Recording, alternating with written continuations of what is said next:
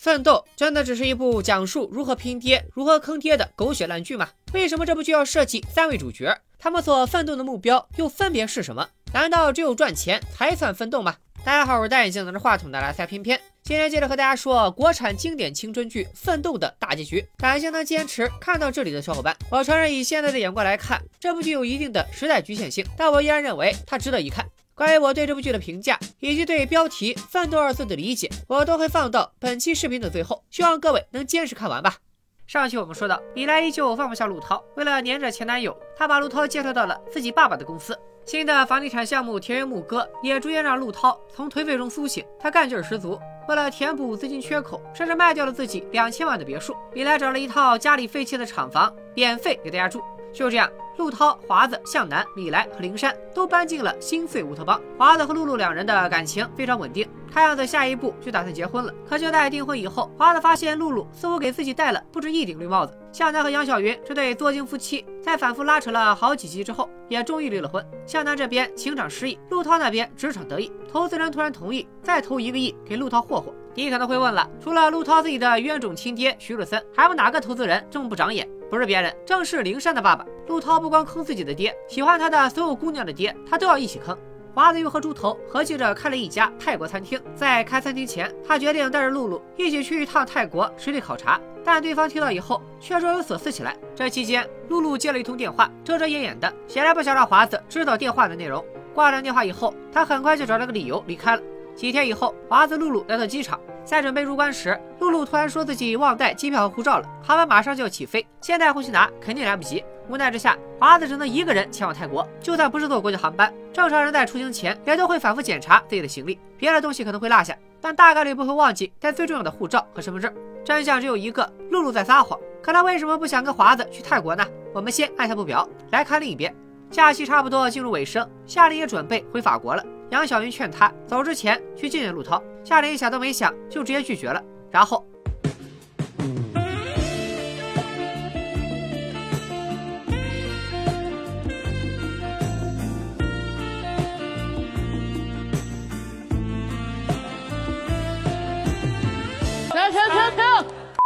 夏琳前脚刚走，陆涛就忙起来了。不过不是醉心于工作，而是忙着照顾不小心摔倒的米莱。到现在我才知道。你是失恋了？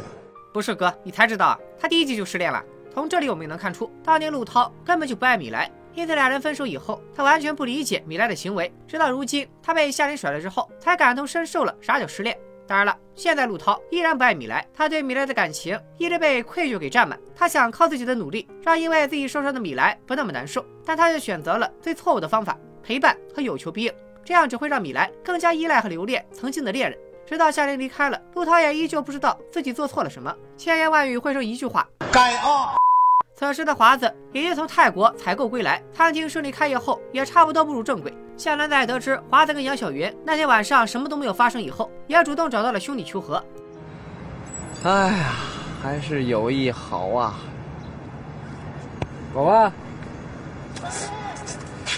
哪去？喝点。哎。能先把钱包还我吗？什么钱包？我那天我摔你家身上的钱包，我没捡。干嘛呀？操！不管爱情这一路有多崎岖和颠簸，朋友总是那个能在背后拖住你的人。但有一说一，要说感情之路，还得数华子最唯一。这天，他和猪头还有露露在自家餐厅里喝着小酒，借着高兴劲儿，猪头突然表示他要宣布一个好消息。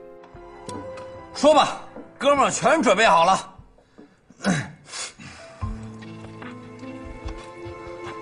华子，我要和露露结婚了。别跟我开玩笑啊！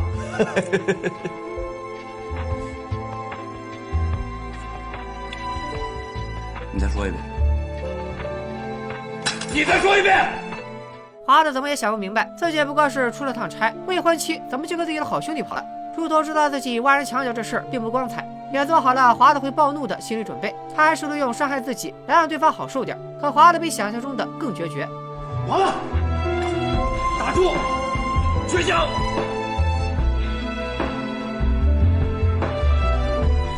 其实华子早有察觉，露露除了他一直在寻找其他的机会。两人虽然早已订婚，但华子将正式的婚礼一拖再拖。一方面是想等自己事业有成，另一方面或许是心里隐隐觉得自己对于露露的感情还不是可以长相厮守的爱情，与其说是爱人，两人更像是一同向上攀爬的伙伴。露露不止一次的问过华子，他们什么时候会结婚？每一次问都是在给自己找一个回头的理由。如果华子愿意给他一个肯定的答案，说不定他依旧会选择更有感情基础的华子。但比起爱情，露露更急迫的想要得到的是一个能在北京落脚扎根的可能。也许对于急于想得到一张稳定饭票的露露而言，猪头更合适。那次的饭局不欢而散以后，猪头为了请求华子的原谅，在心碎乌托邦守了整整七天。华子愣是没出卧室一步。陆涛自告奋勇充当润滑剂，替俩人传了不少话。毕竟他跟猪头同是渣男沦落人，这样一来二去，华子也就心软了。猪头，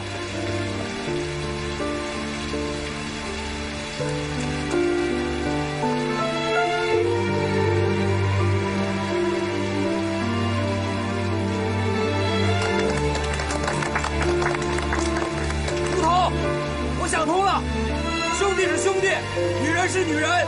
华子，我的好兄弟，我对不起你。咱们以后还一起做生意。咱开连锁店，成。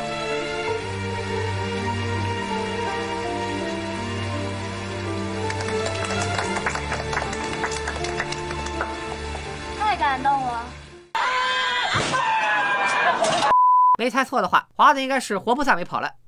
散场后，向南送杨雪云回家，路上俩人有一搭没一搭的聊着天，期间聊到向南即将结交新女朋友，而杨晓云虽然死鸭子嘴硬。表示自己也是抢手货，但这在山内世谣的我们都知道，不管是闹离婚期间，还是真离婚以后，他都没有对除了向南之外的男人有过兴趣。这一对显然是女方更适应不了没有对方的生活。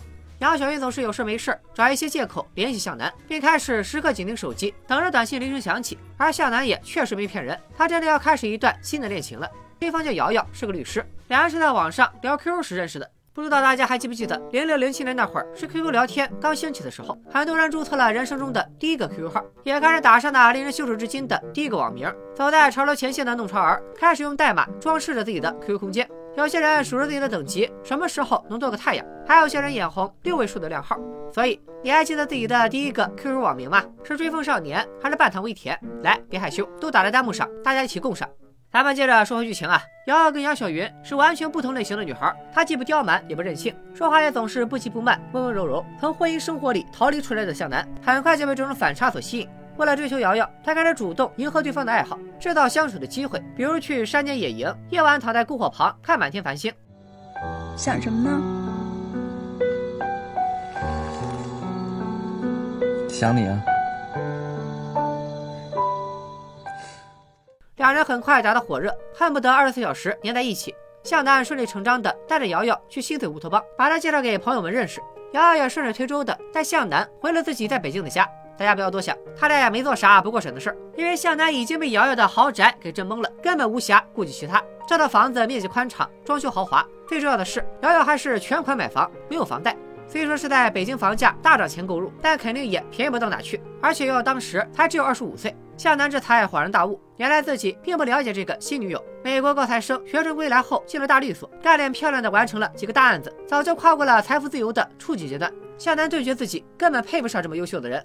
咱俩不合适，你太有钱了。我觉得咱俩合不合适，不是钱说了算的。我知道谁说了算，上网看绝配。玩呢。瑶瑶确实哪都好，唯一不好的就是眼神。向南的幼稚不成熟，在他眼里是可爱。向南不解风情的直男气质，他管那叫浪漫。而且瑶瑶自己又跑出不开，偏爱坐那辆杨晓云瞧不起的破奥拓。或许你的缺点在对的人眼里就全变成了优点。本来两情相悦也挺好的，瞎就瞎点呗。但偏偏杨晓云放不下向南，重叠的朋友圈让两人不大可能完全没有交集。以杨晓云的性格，如果知道了瑶瑶的存在，不知道会做出什么惊天动地的举动。咱们可以拭目以待。另一边的华子还在跟猪头保持着合伙人的关系，共同经营着泰国餐厅。只是看到露露，他还是会觉得别扭。猪头跟露露的婚礼如期而至，一大帮朋友都成了座上宾，除了华子。猪头坚持华子不来，宴会就不开始。解铃还须系铃人，露露亲自给华子打了个电话，邀请他来婚礼现场，还讲了一个能佐证猪头讲义气的小事。猪头说他一辈子认识的人不少，可就你一个能相信的朋友。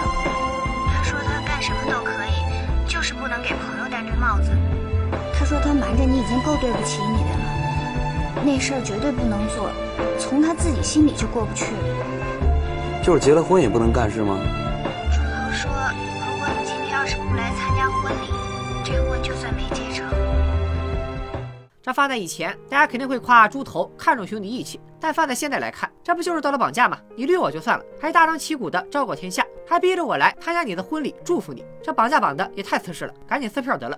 但前面说过，华子是个好人，何止是好人，简直就是菩萨。他在听完露露的讲述以后，把头上的绿帽子正了正，带着鲜花和祝福来到了婚礼现场。哟，华子，华子，你很得意啊！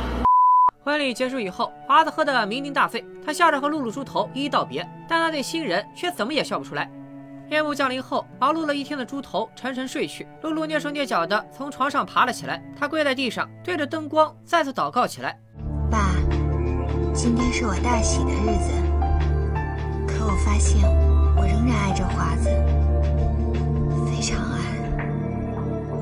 但是爱情只是生活中的一部分。对于我这样的人，爱情是奢侈品，我不能贪得无厌，什么都要。”必须懂得满足，我现在就很满足，以后我也必须满足。也许每个人都有自己的活法，对于有些人而言，稳定的长期饭票比爱情更能看得见、摸得着；而对于另一些人来说，爱情是嫉妒，是占有，是无法割舍的纠葛。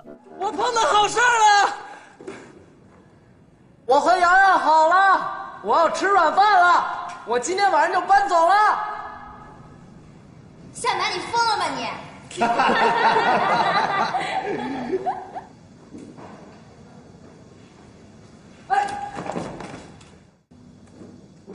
与情敌瑶瑶第一次见面，就把杨小云给整崩溃了。他不明白为什么向南说变就变，自己还在离婚的泥潭里挣扎的时候，对方就已经找到了新欢。杨小云咽不下这口气，他终于借米莱的口说出了人流的事。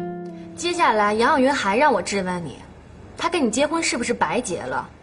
他的人工流产是不是白做了？瑶瑶主动提出让向南好好跟杨晓云聊聊，自己就先离开了。你不会让我鸡飞蛋打吧？只要你不跟我说分手，我就会跟你在一起。好姑娘啊，没杨云好。向南把杨晓云送回了家，也上以前两人的小窝坐了会儿。有了新欢的向南，说话似乎更有底气，也更加决绝。他几乎没带一丝犹豫的对杨晓云说出了下面这番话：杨晓云，我必须离开你，我已经不爱你了。再见。向南自诩是一个喜新厌旧的人，但他的突然转变也不全是因为弃旧恋新。向南对杨晓云的决然里，还掺杂着一些幡然醒悟。以前他觉得杨晓云对他最好，直到遇到了连他的缺点都无比珍视的瑶瑶。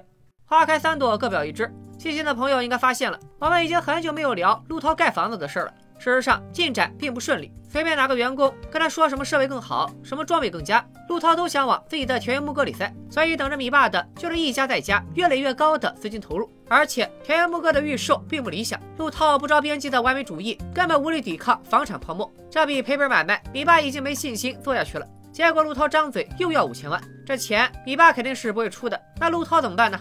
我我会想办法的。大家盲猜一下，陆涛能憋出啥办法？对喽，就是你们心里想的那个答案。我去找徐志森。虽然徐志森也不认同陆涛孤注一掷的做法，但儿子的屁股再脏再臭，老子也还是要擦的。于是徐志森决定收购田园牧歌。这个项目确实让米爸和董事会看不到收益。商人最重要的就是及时止损，所以经过讨论后，米爸他们一致决定把田园牧歌卖给徐志森。陆涛忙活了大半部剧的项目，最终让米爸损失惨重。陆涛也顺理成章的被解雇了。但是有徐志森在，陆涛就永远饿不死。他通过压低收购价，又帮儿子拿回了最开始的那两千万。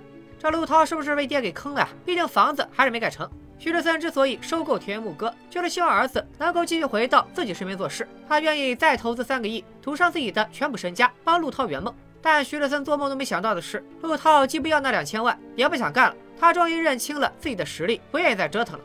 陆涛一直是一个自我的人，就连事业上的最后一步也充斥着自我。撂挑子不干，表面上是突然有了自知之明，但实际上还是坑了一把亲爹。徐志森买下这个项目，完全就是为了陆涛，而对方说不干就不干，留给徐志森的只有烂摊子。不过说白了，徐志森处处帮着陆涛，除了对方是自己的儿子以外，其中也包含了自私的成分。在这个世界上，陆涛是他唯一的亲人与血脉，他想将自己毕生的经验都传授给儿子，也想让陆涛按照自己的方式生活。这似乎也是很多父母的想法。总之，陆涛拍拍屁股走人，谈他的恋爱去了。没错，夏琳又回国了。她毫不掩饰地对陆涛表达了思念，绕来绕去，心里最深处的那个人还是陆涛。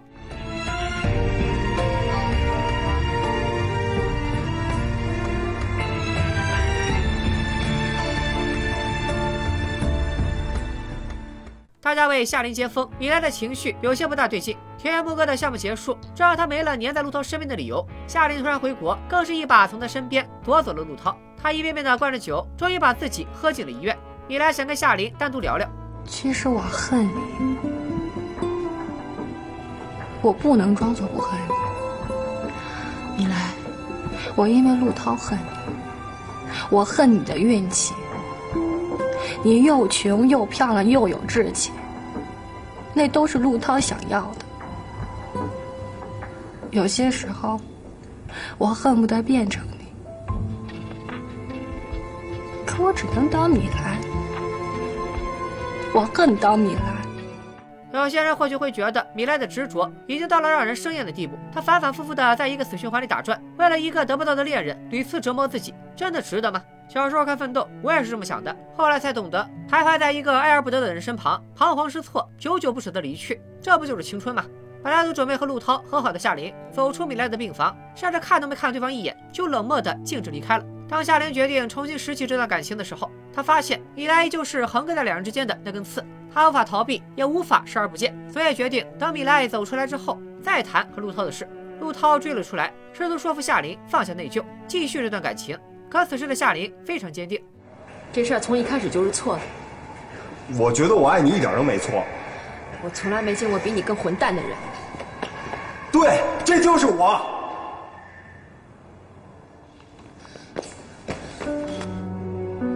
怎么办啊？一想到离开你我就受不了。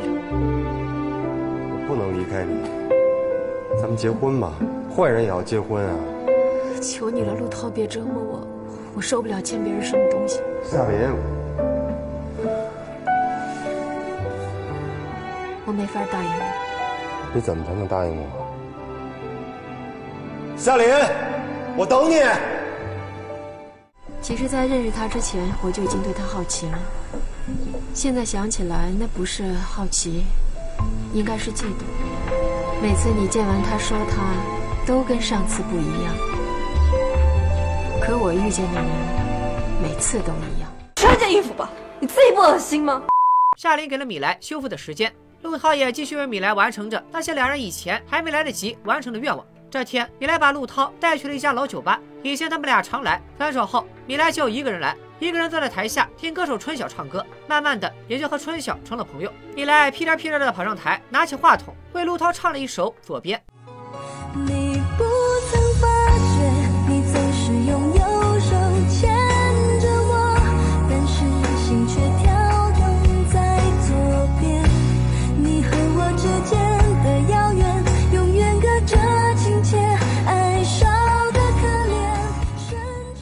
涛能做的都做了，米莱所有能尝试的也都尝试过了，是时候跟过去告别了。陆涛，能跟你在一起，我很高兴。你去找夏琳结婚吧，我祝你们幸福。相信我，我一定会缓过来的。你相信我吗？我相信你。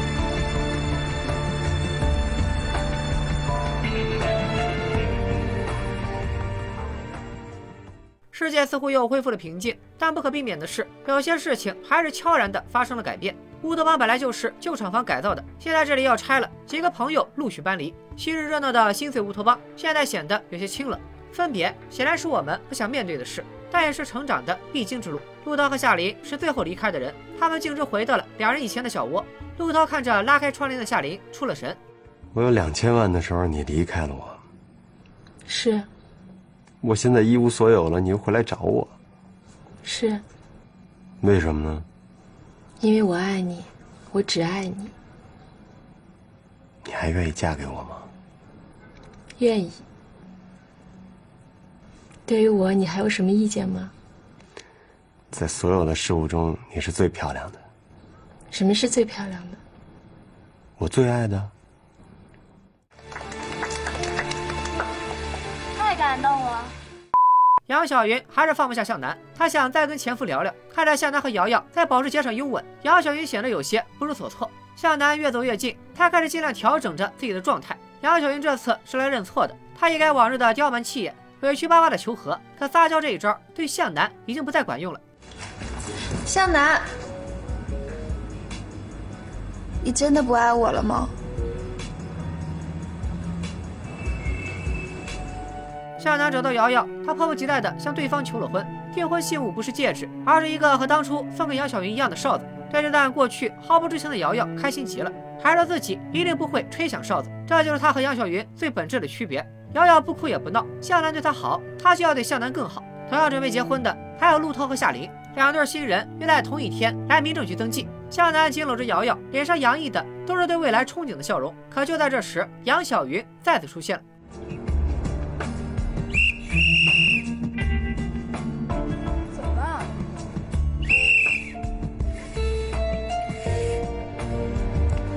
告诉他的？向南，你听听命令。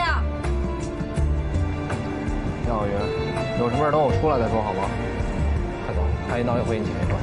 向南，我的命令是今天不许你进去。杨小云，你别闹，我们赶时间好吗？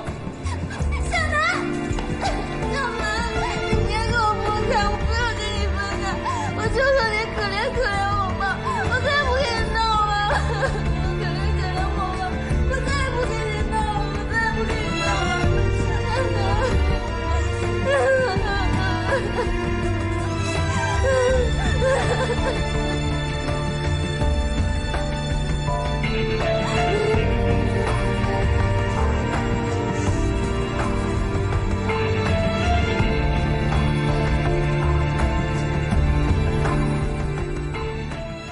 杨小云虽然爱出风头，但还是很爱面子的。像这样不顾形象的在别人面前嚎啕乞求，还是第一次。她脆弱的像一个弄丢心爱玩具的小孩，这让向南意识到自己对杨小云还有责任。三个人的感情里，注定会有至少一个人受伤，而这段纠缠的感情中，被伤害的显然是瑶瑶。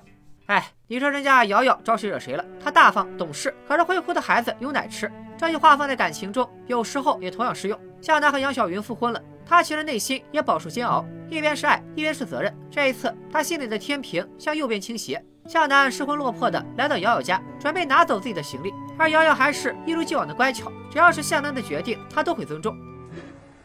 向南，这哨是全世界最浪漫的礼物，谁也没有你会求婚。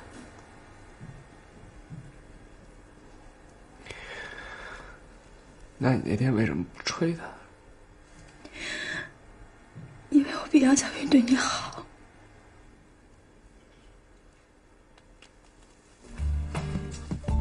直到下单的身影即将从自己的视线消失，瑶瑶也依旧没有吹响那个哨子。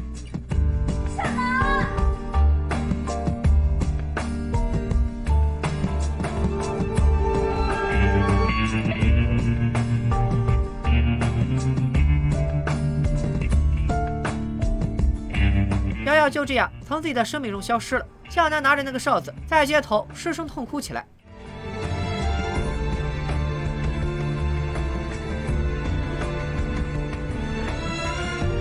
瑶瑶，我爱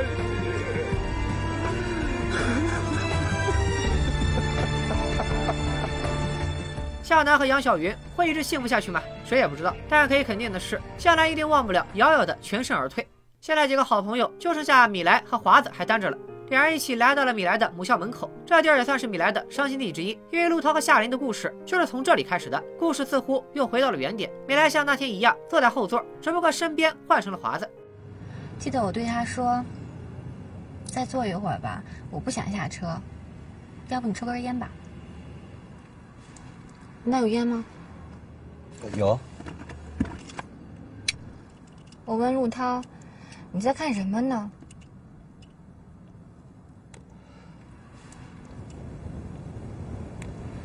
他说看一姑娘吧。对，陆涛就是这么说的。我就跟他说，甭看了，剩下的都是菜瓜，本乡校花就在你怀里呢。陆涛说：“是吗？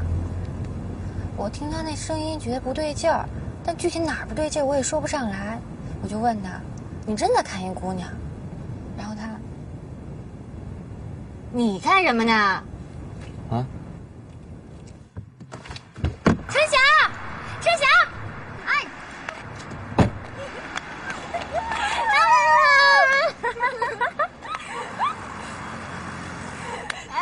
华子，来来来来，华子，我特好一哥们儿，他刚才偷看你来着。春晓，我特好一姐们儿。你好，你好，你有男朋友吗？没有啊，刚分手。我也没女朋友。哎，你看我们俩合适吗？你们俩要是一见钟情了，我就理解夏琳跟陆涛了。我就是一见钟情。他谁呀、我怎么觉得一看他就不行了呢？一样的场景，一样的相遇，华子跟春晓的故事就这样开始了。米莱也突然就明白了一个道理：原来大家都是普通人，陆涛不特别，华子不特别，他也不特别。我们每个人都在被命运推着往前走，推到了命中注定的那个人面前。米莱终于放下了陆涛，决定为自己而活了。从失恋中走出来的他，神清气爽。第一件想做的事就是重新回到美国学习。经历了诸多波折以后，陆涛也终于明白，身边最重要的是夏琳，而夏琳的梦想就是他的梦想，所以他准备和爱人一起去巴黎。陆涛找到徐志森，也算是自己去巴黎前的告别。他不知道的是，徐志森病倒了。一听到陆涛来找自己，徐志森不听劝阻，执意拔下输液管，换上一套体面的衣服，出现在了儿子面前。徐志森知道自己时日无多，他也一直在为儿子能继承自己的事业、人脉、财产做着铺垫。可不管怎么样，陆涛都不领情。我的梦想就是做一个简单而诚实的人。我喜欢设计就做设计，我爱夏琳我就跟她结婚，我有朋友我就会经常跟他们在一起。我不在乎那些与我无关的事业了，无论是生意还是什么别的，因为我不再骗自己，我没有野心，不想控制谁，我也讨厌与别人斗争，我就喜欢我现在的生活，这是我的奋斗所得。谢谢你对我的帮助，不过以后我不需要了。徐志森奋斗了一辈子，可到头来眼前还是一片虚无。在陆涛看来，那些所谓真实的事业，如果没有家庭作为支撑，都将毫无意义。我想听一听，我徐志森在你眼里到底是个什么样的人？没关系，老实说。一个无家可归的人。保重。陆涛走后，徐志森心脏病发作，生命垂危。陆涛来医院跟他告别，直到与儿子的最后一次见面，都没有从对方口中听到那句他盼了大半辈子的爸爸。再见，老徐。再见。陆涛回到家，跟养父陆亚逊聊了会儿。大家也知道，在老陆面前，陆涛向来叛逆乖张，大概是离别在即。这次两人间的气氛缓和了不少。老陆没有像徐志森那样给这个儿子安排那么多正确的道路，而是不断引导陆涛向善，然后让他放手去做自己想做的事。聊得差不多了，陆涛起身准备离开，但到了半路，他突然停在原地。爸，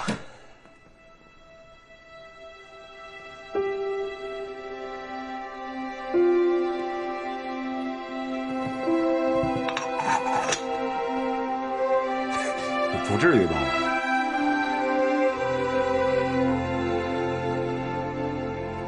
我以后就跟你叫爸。过两天我要出国走了，你不用送我了，我在那边有空会经常给你打电话的。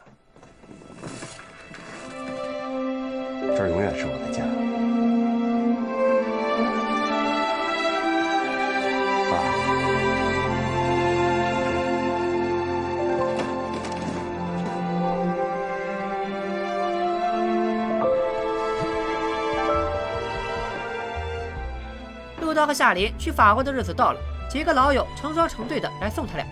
陆涛，以后跟我们夏琳过日子负点责任，别再让她怀孕了。杨云，瞎说什么呢？谁怀孕了？反正你欠她一个人情，一辈子都还不清。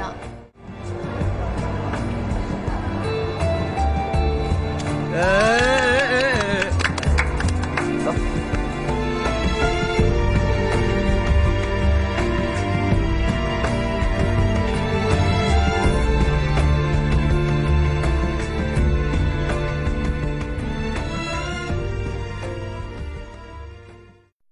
一个年轻人关于奋斗的故事就这样结束了。奋斗这部剧有它的时代特点，这是不可避免的，例如做作矫情的偶像剧台词，闺蜜兄弟之间互相出轨的狗血剧情，再比如爽文必备的男主开挂事业。以前的观众或许会吃这套，但这些时代的烙印，如果全盘端到现在的观众面前，我们不一定会再买账。一方面是因为主流的审美在这几年里发生了巨变，另一方面是因为剧中的主角八零后们已经被社会磨平了棱角。曾经仰望着新队乌托邦的九零后，也纷纷步入了三十岁。但我依旧喜欢《奋斗》这部剧，因为它记录了八零后一晃而过的芳华，以及九零后躁动着萌芽的青春。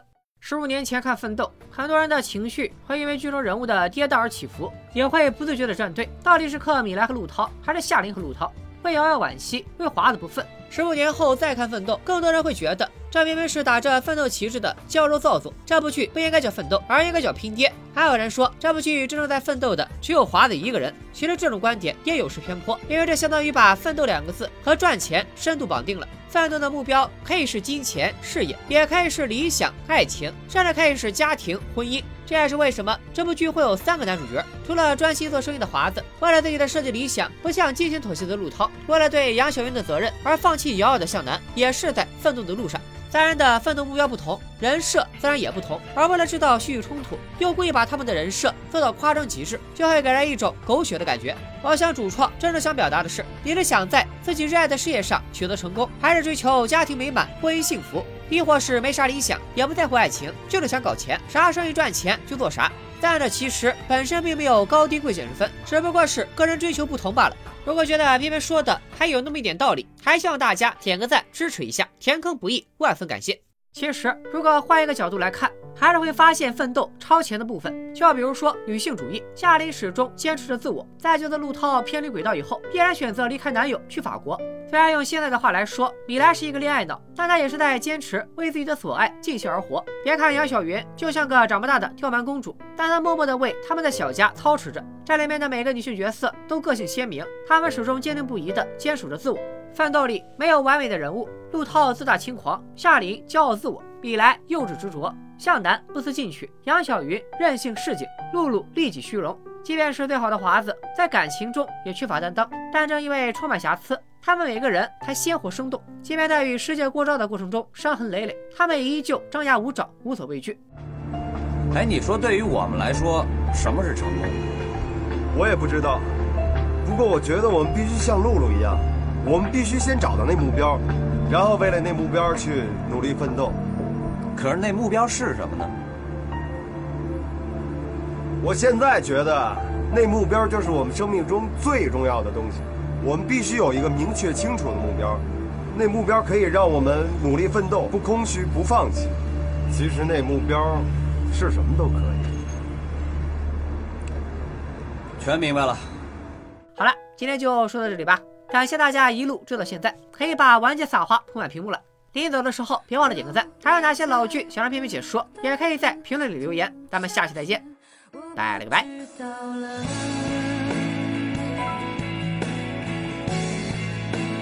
就算再寒冷。